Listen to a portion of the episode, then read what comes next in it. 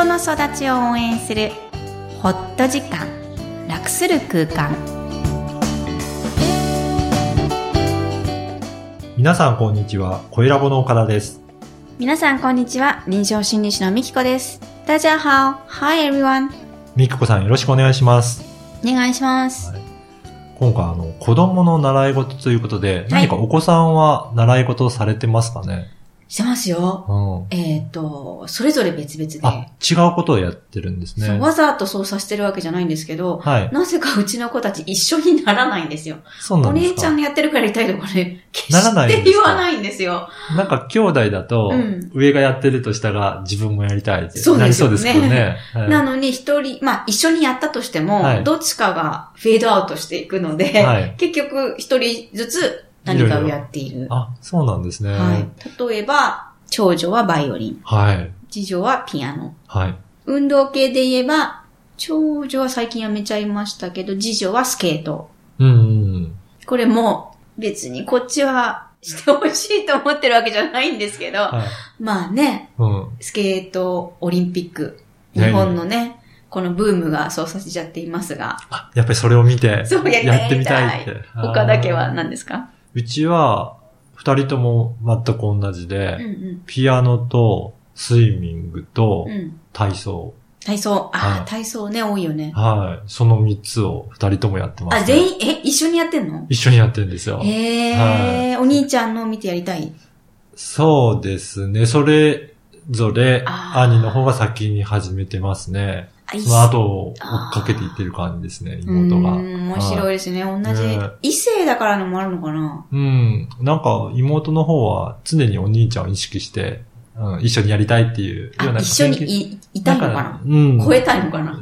超えるというよりも、なんか、一緒のことをやりたいっていう、そういうのがあるのかなと思いますけどね。へえ。うん。こうやって、やっぱり、どうなんですかね、習い事って。いろいろやってみた方がいいんですかね？いや、あの、心理学的にどうかはわからないんですけど、うんまあ一つお願いとしては、はいよくありがちなのが、自分がやれなかったことを押し付けちゃうあ、っていうのは、ね。そうそう。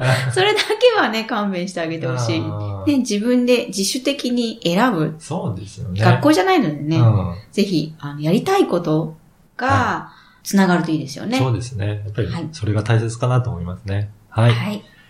本日のメインテーマですけど、質問が来ておりますので、それを紹介したいと思います。はい。カウンセリングで具体的に話す以外に何をするんですか？っていうことなんですが、はい。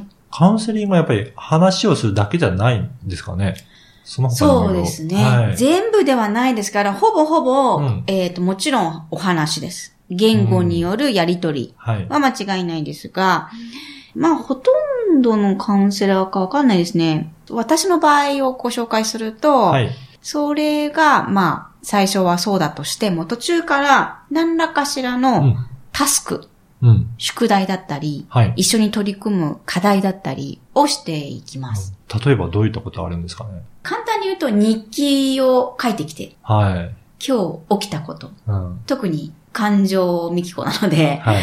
今日の感情を点数化すると何点？っっていうのを日記じゃなくてもいいんですよ。えっ、と、一番やりやすい、もう本当にハードルを下げて下げるので、スケジュール表はい。に数字だけ書いてきてもらう。それだけでもいいんですね。そうですじゃあその日がどんな感情だったかってするのを自分なりの点数でつけそうそうそうていくんです。ね。一週間5、5、5、8、3なのあか、ーはいはい。8、8、3、2、8なのか、まあそれぞれなんですよね。でもそこが動くので、はい。ずーっと一緒ってことはないっていう自分にも気づいてもらいたいし、パターンってどっかであるんですよね。人間って面白いことで、パターンを知らないんです、自分自身は。はいはい。その場、その場を生きてるし、俯瞰してみるってことはなかなかないので、ですね。数字化したり、目に見えるような形にして、自分自身を理解するために取り入れています。そうやってずっとつけていくと、うんうんその自分がどういう感情の動きなのかっていうのが、後で見返してよくわかるっていうことなんですね。そうですね。でも途中からね、なんかよく見せたかったり、こうしたなんでこうなっちゃうんだろうって思うのが嫌だから、うんなんとなくやめちゃったりってことも起きるんですけど、はそういうのも含めてね、笑える自分であってほしいですね。ああ、そうなんですね。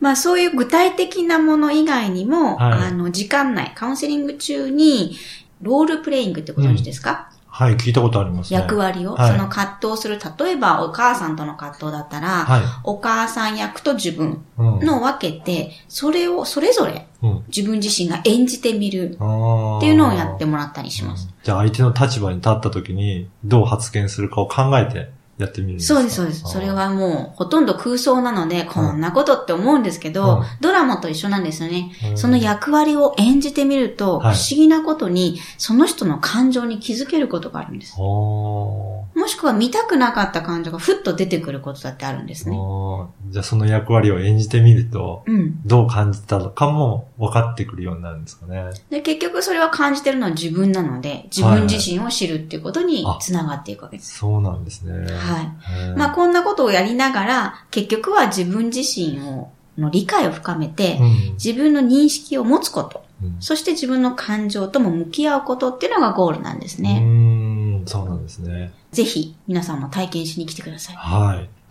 それでは本日のポイントをお願いします。はい。えー想像しているカウンセリング、実際のカウンセリング、どんな違いがあるのか試してみませんか？誰かが自分のことを深く理解してくれること、それは本当に心地よいことです。今日もどんな感情が待ち受けているのか楽しみですね。ポッドキャストを確実にお届けするために、購読ボタンを押して登録をお願いいたします。みきこさんありがとうございました。ありがとうございました。バイバイ。